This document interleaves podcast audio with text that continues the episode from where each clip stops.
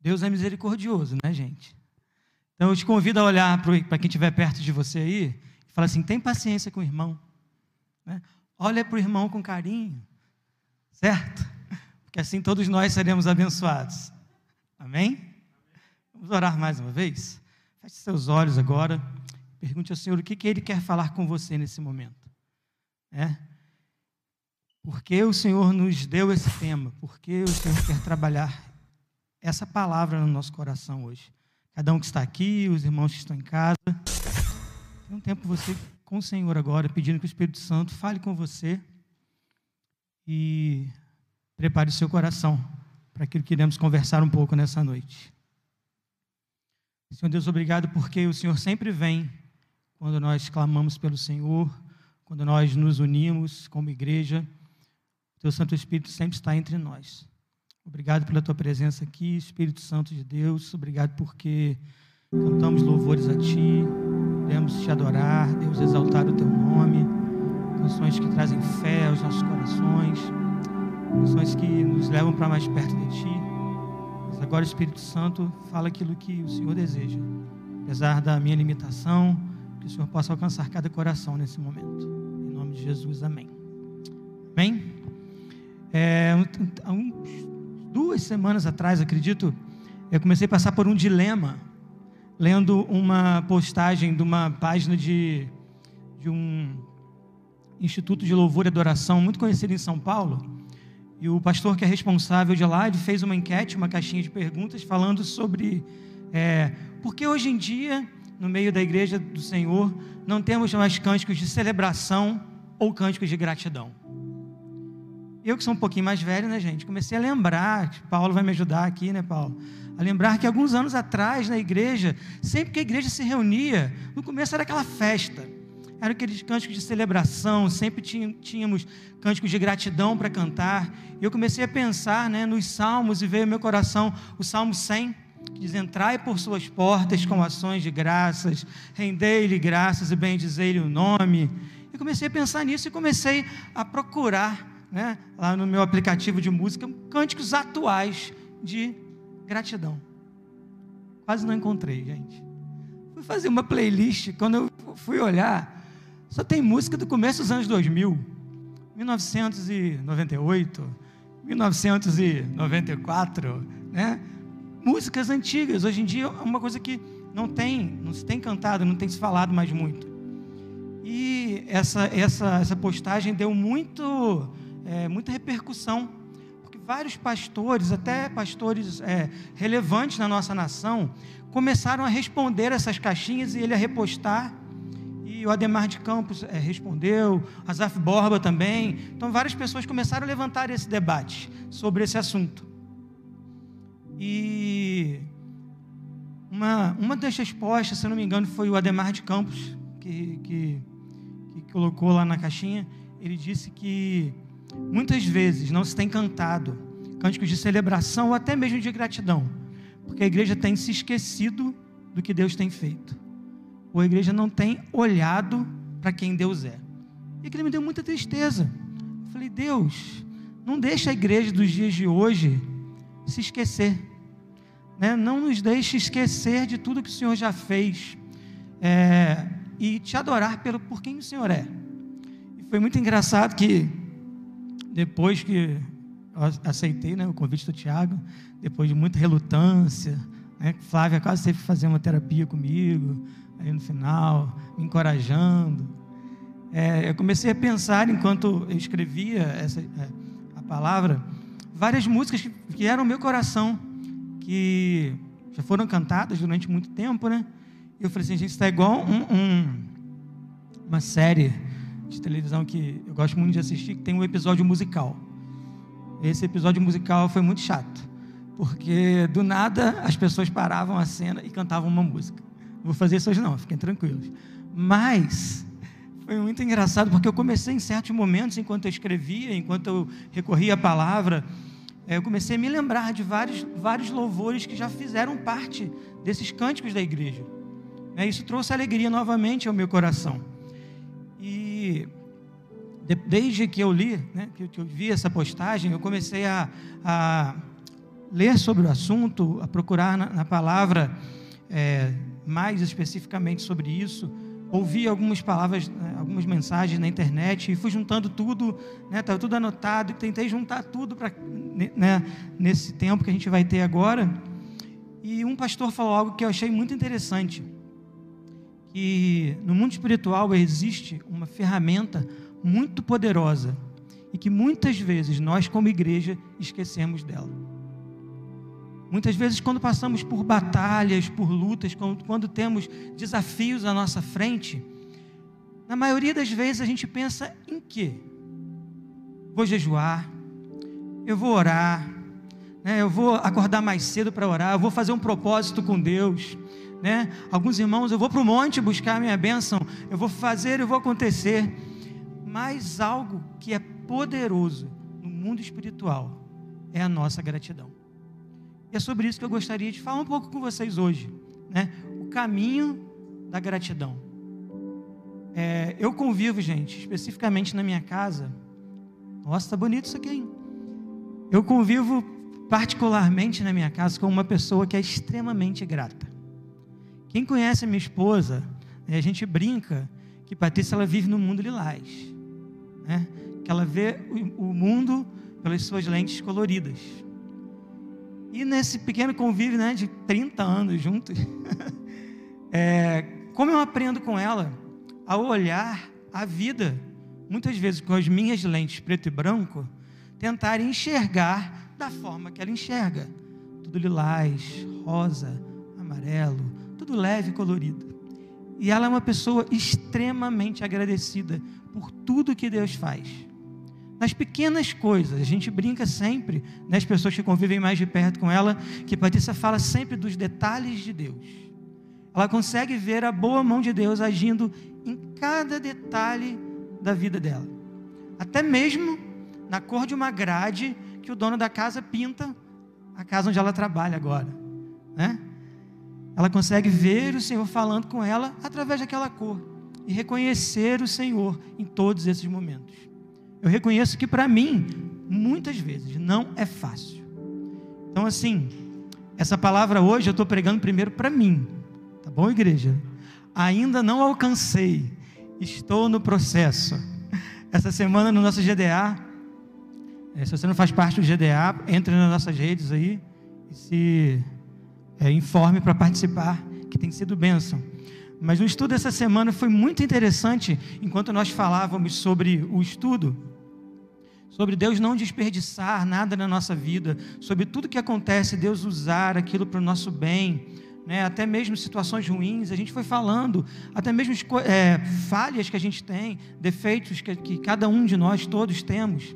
E, e veio ao meu coração uma frase que eu ouvi há muito tempo atrás que dizia assim: é, em obras. Que todo cristão deveria carregar um, um crachá escrito em obras. Porque muitas vezes pessoa, as pessoas olham para nós como cristãos e esperam de nós perfeição.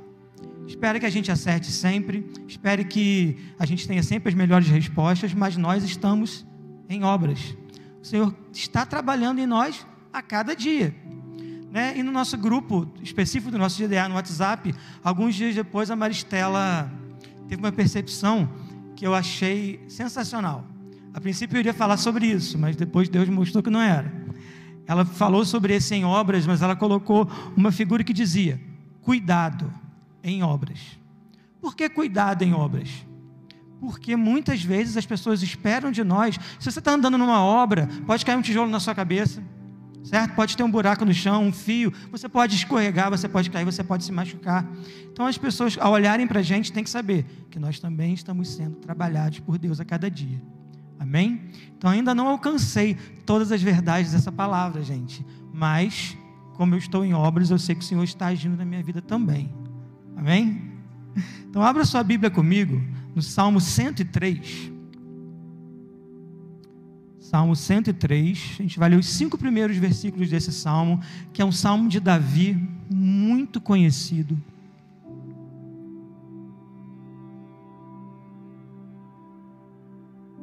Enquanto o pessoal aqui procura, quem está em casa pode procurar também. A gente vai usar bastante a Bíblia hoje. Então, Salmo 103, de 1 a 5. Gente, a idade está chegando para ler de perto, tem que tirar o óculos, tá? Depois eu boto de novo. Davi diz assim: Bendiga o Senhor a minha alma, bendiga o Senhor todo o meu ser. Bendiga o Senhor a minha alma e não se esqueça de nenhuma de suas bênçãos. É Ele quem perdoa todos os seus pecados, é Ele que cura todas as suas doenças, que resgata a sua vida da sepultura e o coroa de bondade e compaixão, que enche de bens a sua existência, de modo que a sua juventude se renova como a da, água, da águia. Se você perceber e continuar lendo esse salmo por várias vezes, Davi vai continuar falando para sua alma: bendiga ao Senhor, bendiga ao Senhor. Então Davi, ele dá ordem à sua própria alma. Ele fala para si mesmo: alma, bendiga o nome do Senhor. Ele se esforça para que a sua alma se lembrasse de quem Deus era. Se a gente parar para pensar, muitas vezes a gratidão não é o nosso caminho natural. Você já parou para pensar nisso? na nossa vida, em diversas situações pelas quais nós passamos, o mais comum é mostrar a nossa necessidade, é mostrar o que precisamos, é mostrar o que ansiamos, mostrar o que nós desejamos, e não há nada errado nisso. Deus conhece cada um de nós, Ele se agrada de ouvir o nosso clamor, Ele sabe o que a gente precisa, mas como um bom pai, Ele gosta de ouvir o que está se passando no nosso coração também.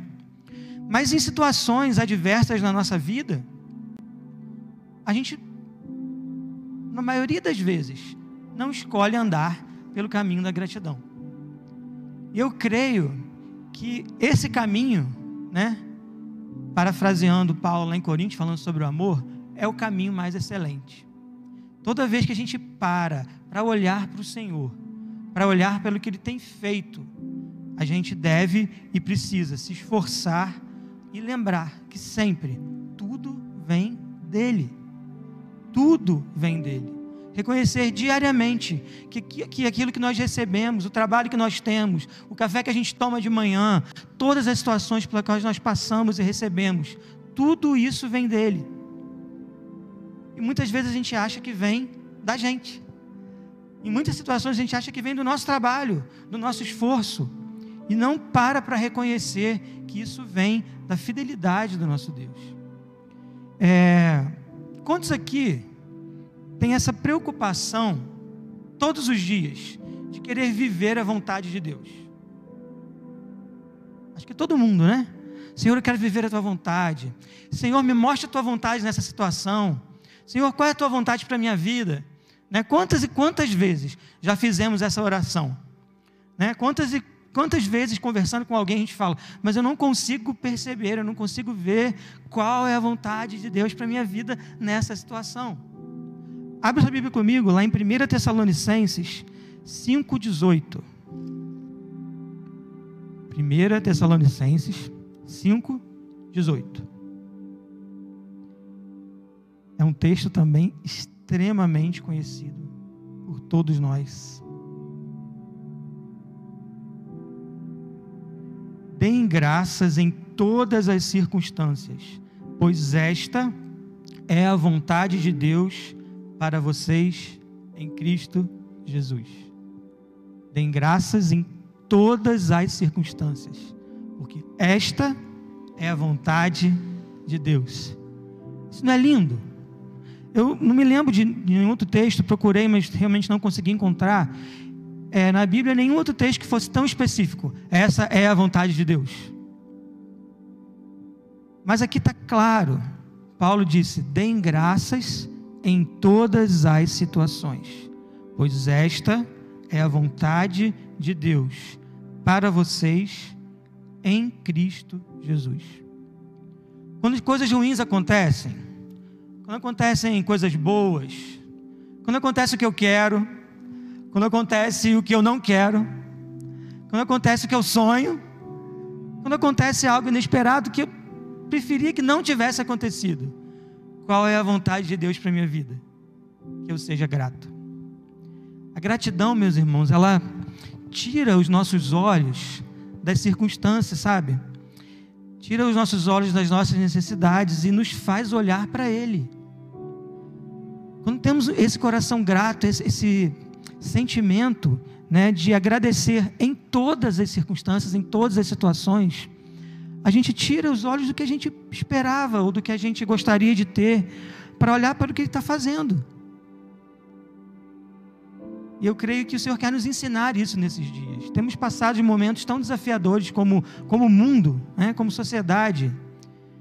E muitas vezes a gente não consegue parar para perceber a bondade de Deus, o cuidado de Deus sendo derramado sobre nós a cada dia. Às vezes a gente olha as circunstâncias, olha as dificuldades pelas quais tantas pessoas têm passado e se esquece de perceber o cuidado e a bondade de Deus sobre nós. Abra sua Bíblia comigo também em Provérbios 3, 6. Provérbios 3, 6. Os irmãos estão reparando que são tantos versículos conhecidos, né?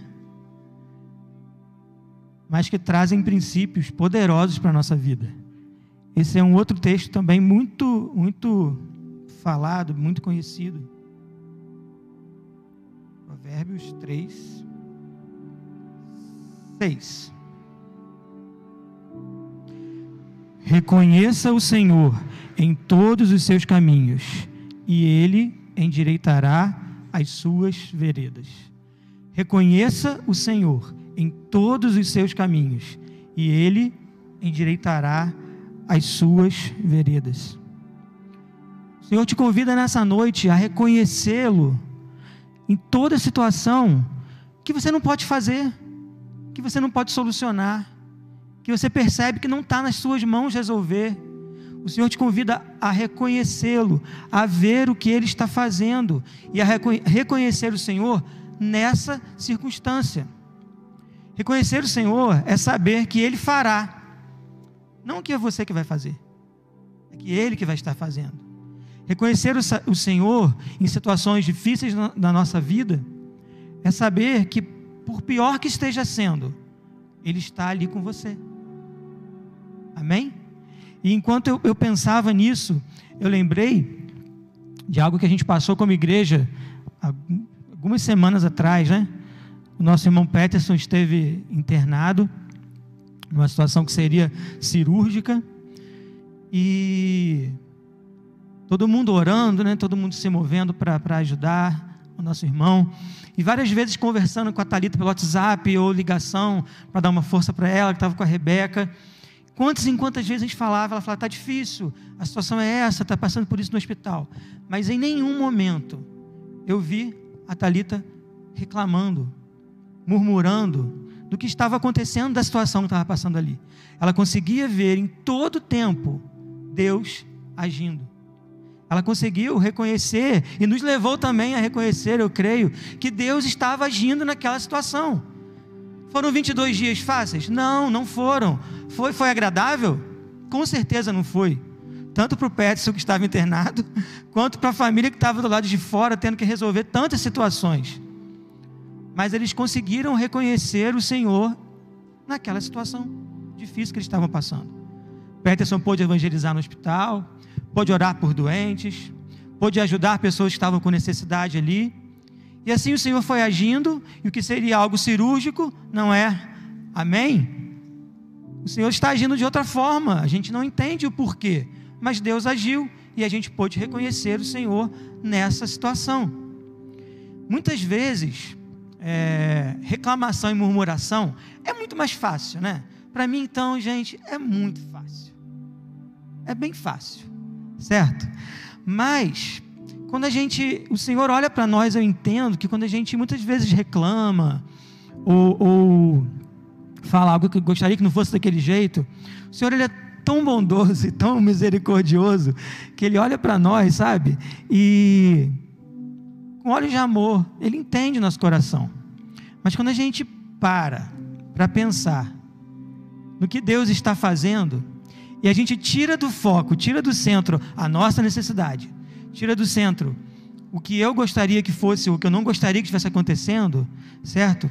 A gente consegue ver o Senhor vindo, endireitando os nossos caminhos, nos levando novamente a enxergar corretamente o que Ele quer que a gente enxergue. É, o apóstolo Paulo é um grande exemplo disso, de reconhecer o Senhor nos seus caminhos. Né?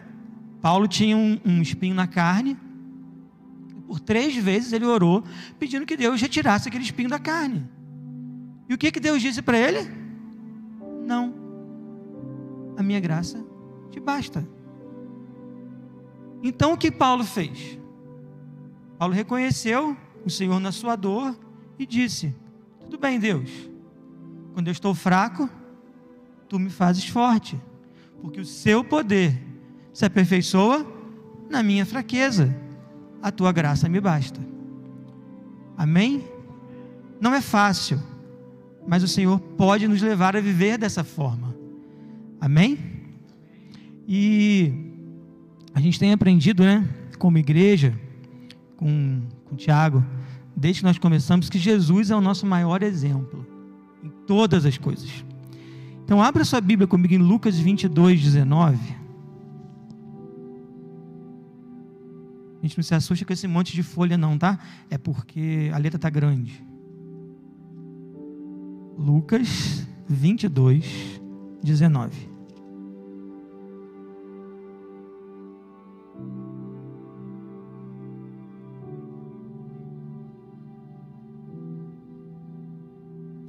Que, que Jesus tem a nos ensinar sobre isso? Tomando o pão, deu graças, partiu e deu aos seus discípulos, dizendo: isto é o meu corpo dado em favor de vocês. Façam isso em memória de mim. Da mesma forma, depois da ceia, tomou o cálice, dizendo: Esse é o cálice da nova aliança, no meu sangue derramado em favor de vocês. Esse termo, deu graças, no grego, ele vem, eu não sei falar grego, tá, gente? Então eu vou ler mais ou menos o que eu achei lá no, no, na, na internet. Esse termo deu graças no grego significa eucaristel, que vem da raiz caris. Não é cárie de dentes. Podem O pessoal brincou comigo que eu ia falar sobre dente porque eu sou dentista, mas não. Vem da raiz caris, que significa graça. E um dos derivados dessa palavra eucaristel é alegria. Graças ações de graças, alegria. Pode repetir comigo? Graças, ações de graças e alegria. Meus irmãos, parem um pouquinho para pensar nesse contexto. Jesus aqui estava ceando com seus discípulos, mas ele sabia o que ia acontecer com ele. Jesus sabia que o pão que seria partido seria a sua própria carne. Dali ele já ia partir para a crucificação. Né? Todo sofrimento, ele sabia o que ele iria passar. E mesmo assim, sabendo todo o sofrimento que viria daquele momento em diante, Jesus deu graças. Então ele entendeu como sendo, né, uma graça de Deus para ele passar por aquilo. Ele deu graças, porque ele sabia, né, como o texto de Hebreus nos diz, certo? Da alegria que lhe estava proposta. Isso é tremendo, porque num dos momentos mais difíceis da vida de Jesus, ele conseguiu saber que o sofrimento, olhar para o sofrimento que ele iria passar ainda, como uma graça de Deus, ele conseguiu dar graças por aquilo sabendo da alegria que o Pai tinha proposto para ele. É fácil, gente, dar graças em situações difíceis. Não é fácil, mas Jesus fez. Ele fez como homem, não fez como Deus. Se você olhar um pouquinho lá na frente, olhando mais lá na frente em Coríntios, né? Quando Paulo ensina sobre a Santa Ceia, Paulo começa o texto dizendo, né? Na noite em que Jesus foi traído, citando esse texto de Lucas que a gente leu, né? Nessa noite terrível, Jesus deu graças. É, Jesus sabia como seria o seu sacrifício físico. Né? Ele sabia que viriam cravos nas suas mãos e nos seus pés. Eu acredito que ele sabia que seu lado seria rompido, que ele seria cuspido, que ele seria humilhado, que ele ficaria nu, exposto na frente de todo mundo. Certo? Ele sabia o tanto que ele iria apanhar, tanto que ele iria sofrer. Mas eu creio, primeira vez que eu ouvi isso, gente, eu fiquei vários dias é, bem impactado com essa percepção que eu nunca tinha tido. Eu creio que, concordo com essa pessoa que falou isso 100%, que Jesus, é, no Getsemane, quando ele suou gotas de sangue, né, pensando em todo o sofrimento que ele ia sofrer, todo o sofrimento de Jesus ali não dizia respeito ao seu sofrimento físico.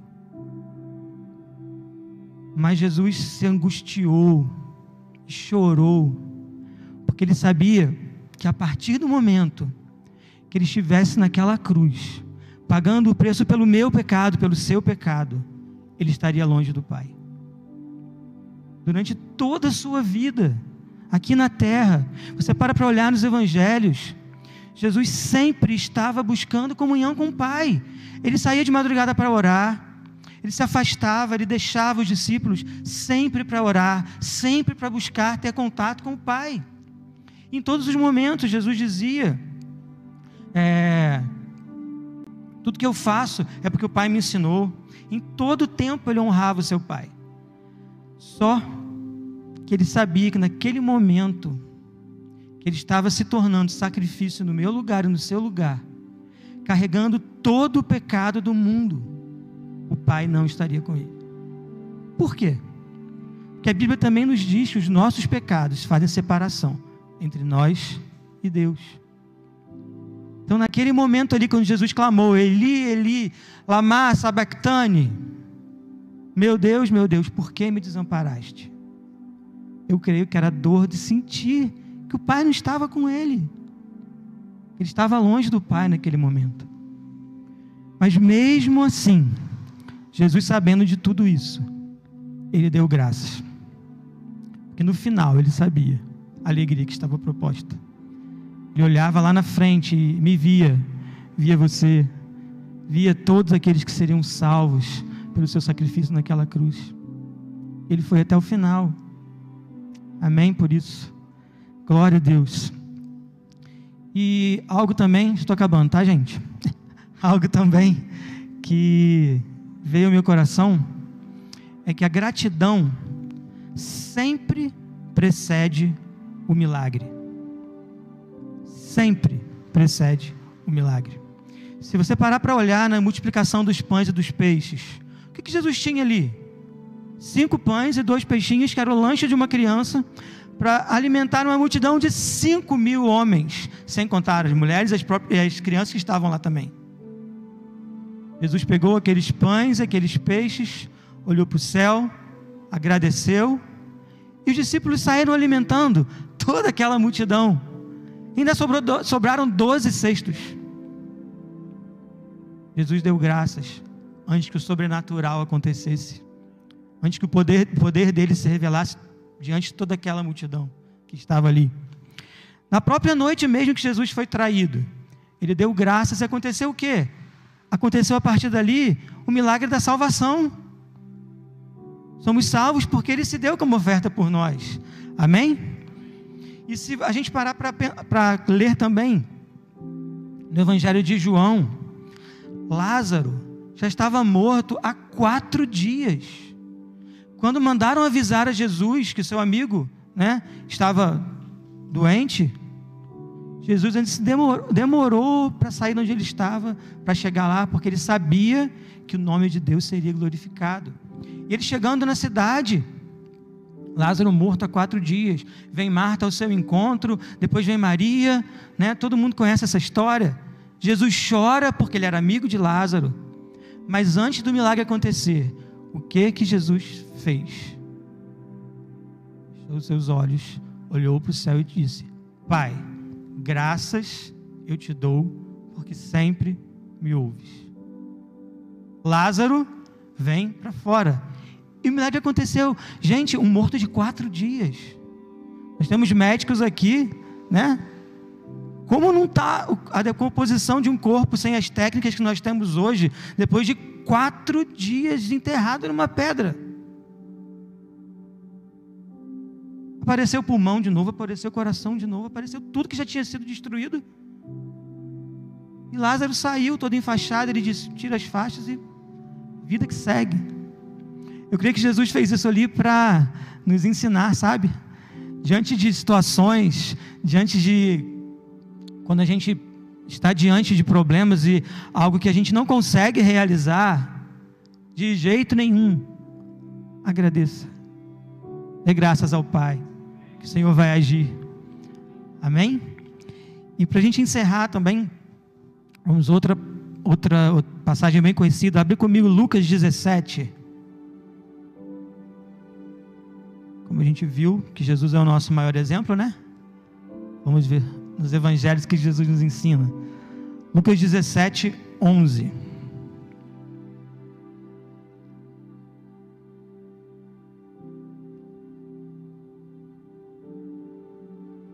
A caminho de Jerusalém, Jesus passou pela divisa entre Samaria e Galiléia. Ao entrar no povoado, dez leprosos dirigiram-se a ele. Ficaram a certa distância e gritaram em alta voz: Jesus, mestre, tem piedade de nós. Ao vê-los, ele disse: Vão mostrar-se aos sacerdotes. Enquanto eles foram, foram purificados. Não sei quantos já pesquisaram isso na Bíblia, já ouviram falar sobre isso em algum momento. Lá no livro de Levíticos, no Velho Testamento, existem as regras que precisavam ser seguidas à risca nas sociedades quando havia alguém com lepra. Né? O sacerdote naquela época ele era um pouco de tudo, né? Tudo que acontecia no meio do povo, eles tinham que ir até o sacerdote para o sacerdote poder resolver. Então, uma das funções do sacerdote também era ser médico. Então, se aparecesse alguma lesão na pele de alguém, o que, que, o que, que a pessoa tinha que fazer? Ir até o sacerdote. O sacerdote ia pegar, ia olhar a lesão. Olha, sete dias de isolamento. Saia da aldeia, saia do arraial, né? se afaste da sua família, fica sete dias isolado. Depois de sete dias, volta para poder olhar novamente né? como está a situação da, da, da sua pele. É, aí depois de sete dias ele pegava, voltava, e o sacerdote olhava novamente e dizia: Olha, está melhorando, certo? Parece que é uma lesão tranquila. Então, às vezes, ó, já está curado, pode fazer todo o ritual de, de purificação e voltar ao convívio da sua família. Ou se não, olha, não está melhorando ainda não. Então volta mais sete dias de isolamento. Ia lá o doente para aquele lugar, depois de sete dias ele voltava. Muitas vezes, quando aquela lesão era lepra, ele olhava e dizia: Olha, essa úlcera está aumentando, tem pelos brancos em volta, né? Está se aprofundando isso aí. Você está com lepra. Se afasta do povo, sai, porque você não pode mais conviver. E essa lei era tão rígida que o leproso não poderia conviver nem com ninguém da sua família. Ele estava excluído do convívio social até que fosse curado, se fosse curado. Né? E a gente vê aqui, isso foi em Levíticos lá em Moisés, né, gente? Muito tempo antes. A gente vê nesse texto que os leprosos, dez leprosos, eles não estavam dentro da cidade. Ou seja, eles estavam cumprindo a lei que tinha sido dada lá atrás em Moisés. E eles viram Jesus de longe. Eu creio que eles gritaram: Jesus! Né? Jesus olhou para eles e disse: Vão se mostrar ao sacerdote. Jesus não tocou, Jesus não quebrou a lei, Jesus não chegou perto, Jesus não fez nada naquele momento. Jesus deu uma palavra e eles, pela fé, eles saíram da onde eles estavam e foram em direção ao sacerdote. E o que, que a Bíblia fala para a gente? Que enquanto eles iam, eles foram curados. Dez foram curados. Apenas um voltou para agradecer o que Jesus tinha feito. Algo que é, me marcou muito lendo sobre, sobre isso, que quando a pessoa era diagnosticada com lepra, né, que ela saía do convívio das pessoas, ela tinha que usar uma roupa rasgada, uma roupa toda rasgada, tinha que usar um pano debaixo do nariz, e por onde ela andasse, ela tinha que sair gritando: impuro, impuro. O tempo inteiro avisando que ela estava contaminada, que ela tinha lepra, para ninguém chegar perto. Gente, imagina o que não era o emocional dessas pessoas. Imagina o que é você viver constantemente isolado da sua família, nunca mais viu o seu esposo, a sua esposa, ou seus filhos, os seus pais, as pessoas que você amava. Você não pode mais chegar perto, você não pode tocar. E o tempo inteiro que você andasse em qualquer lugar, só de olhar para a pessoa, a pessoa já sabia que era um leproso, porque eram aquelas vestes típicas, próprias que tinha que usar. Né? E a pessoa ainda tinha que se expor gritando para todo mundo: impuro. Mesmo assim, esses dez impuros, Nove foram embora. Talvez acho que eles ficaram tão felizes que eles podiam iam poder encontrar novamente com a esposa, com a família, ou com, né, saíram correndo, nem se preocuparam quem fez, por que que fez. Eu sei que eu estou limpo, né? Mais um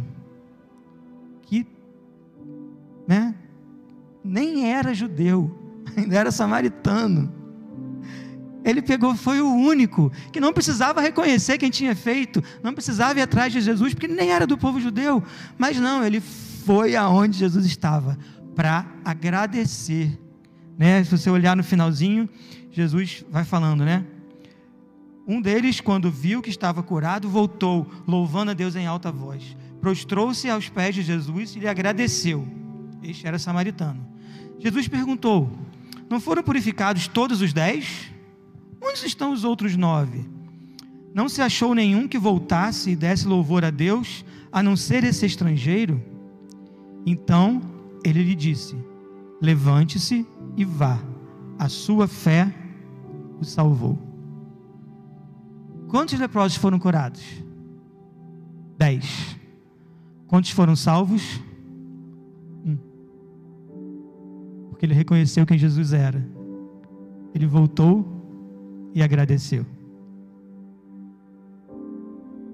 Isso é lindo, né, gente? De saber que a gente pode ter um coração, uma postura diante da vida, diante do nosso Deus, que move o coração dele. Muitas batalhas na nossa vida podem ser vencidas com o coração grato. Podem ser vencidas quando a gente para para reconhecer o Senhor naquela situação. Quando eu era mais novo, faz bastante tempo, eu tinha muita dificuldade, às vezes, de entender esse, esse versículo de Tessalonicenses que dizia: Em tudo dai graças. Como que eu vou dar graça em coisa ruim? Aconteceu uma coisa ruim, eu vou agradecer pela coisa ruim na minha vida? Né? Até um dia eu entender que eu não precisava dar graça por aquela coisa ruim que tinha acontecido, mas agradecer ao Senhor por algo que estava fazendo Agradecer ao Senhor porque poderia ter sido pior. Agradecer ao Senhor porque Ele estava comigo naquela situação. E eu acredito que o Senhor está nos levando hoje, como igreja, a pensar nisso. Né, eu falei das músicas que eu procurei, né? Eu estava olhando uma música que eu até mandei para o pessoal para a gente pensar de cantar no louvor. Que ela fala assim: Eu grato sou por tudo que tens feito. Eu cantarei tua graça, teu amor. E eu comecei a pensar, Senhor, será que eu tenho sido grato por tudo que o Senhor tem feito na minha vida? Será que eu posso, Deus, cantar isso? Foi nesse momento, com esse louvor, que eu comecei a pensar e pesquisar sobre todo esse assunto, né? Sobre gratidão.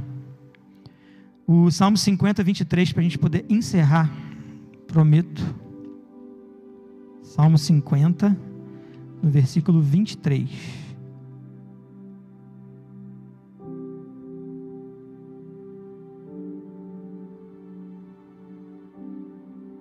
Quem me oferece a sua gratidão como sacrifício, honra-me, e eu mostrarei a salvação de Deus ao que anda nos meus caminhos. Quem me oferece a sua gratidão como sacrifício, honra-me, e eu mostrarei a salvação de Deus ao que anda nos meus caminhos. Quantos aqui querem honrar o Senhor na sua vida? Eu convido você agora a se colocar de pé no seu lugar e começar a, a pensar,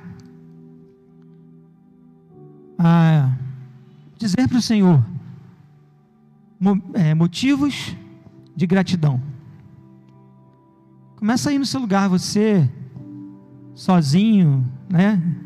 Sem se preocupar se está perto da sua esposa ou de alguém da sua família. Começa a trazer diante do Senhor agora motivos de gratidão. Talvez coisas pequenas. Talvez porque hoje você pôde levantar da cama cedo. Talvez porque você pôde levantar da cama mais tarde, num domingo frio. Porque você tinha comida. Ou porque o Senhor te deu um livramento de uma enfermidade. Porque o Senhor abriu uma porta de emprego. Porque você está passando por uma luta, mas você tem percebido a mão de Deus segurando bem forte na sua mão. Comece a agradecer o seu lugar, nesse lugar agora. Comece a chegar, a andar por esse caminho da gratidão, a colocar toda a sua vida, todas as situações que você tem passado diante do Senhor, como uma oferta. Quem oferece a sua gratidão como sacrifício, honra-me. Então tenha um tempo você e o Senhor agora agradecendo. Só agradecendo.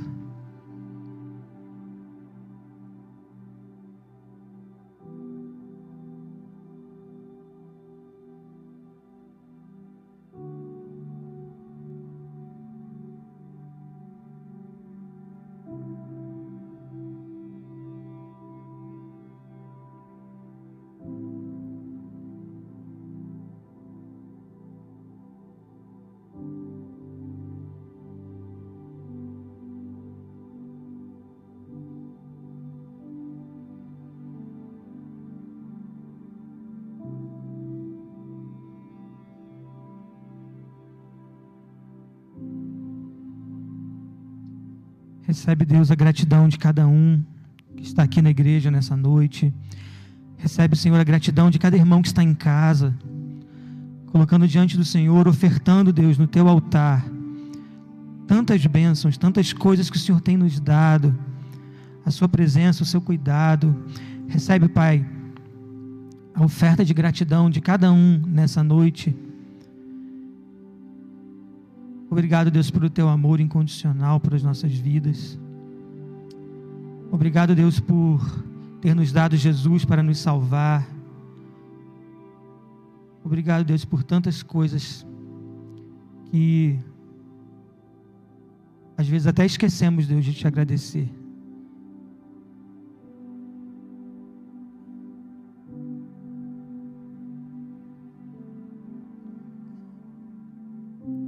Existe um, um louvor que diz: Nunca me deixes esquecer que tudo que tenho, tudo que sou e o que vier a ser, vem de ti, Senhor. Você possa dizer isso para o Senhor agora, Deus, tudo que tenho, eu reconheço que vem do Senhor, Deus. E aquilo que eu não tenho, Deus, é porque o Senhor não me deu, porque o Senhor sabe o que é melhor para mim. Eu te agradeço por isso, Deus, porque o Senhor sabe o que é melhor para mim. Eu não sei, eu não sei, Deus. Mas o Senhor sabe, o Senhor tem cuidado de mim. Nunca me deixes, Deus, nunca nos deixes esquecer, Deus, que tudo que temos, que tudo que somos, tudo aquilo que teremos um dia, tudo aquilo que vamos ser ainda um dia, vem das Suas mãos de poder, Deus, sobre cada um de nós, Deus. Nós te agradecemos por esse tempo, te agradecemos, Senhor, por, pela tua palavra.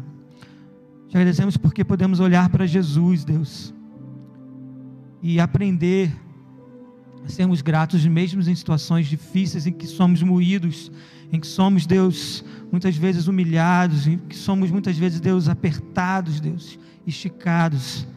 Podemos olhar para o Senhor, Deus, e agradecer porque aprendemos contigo.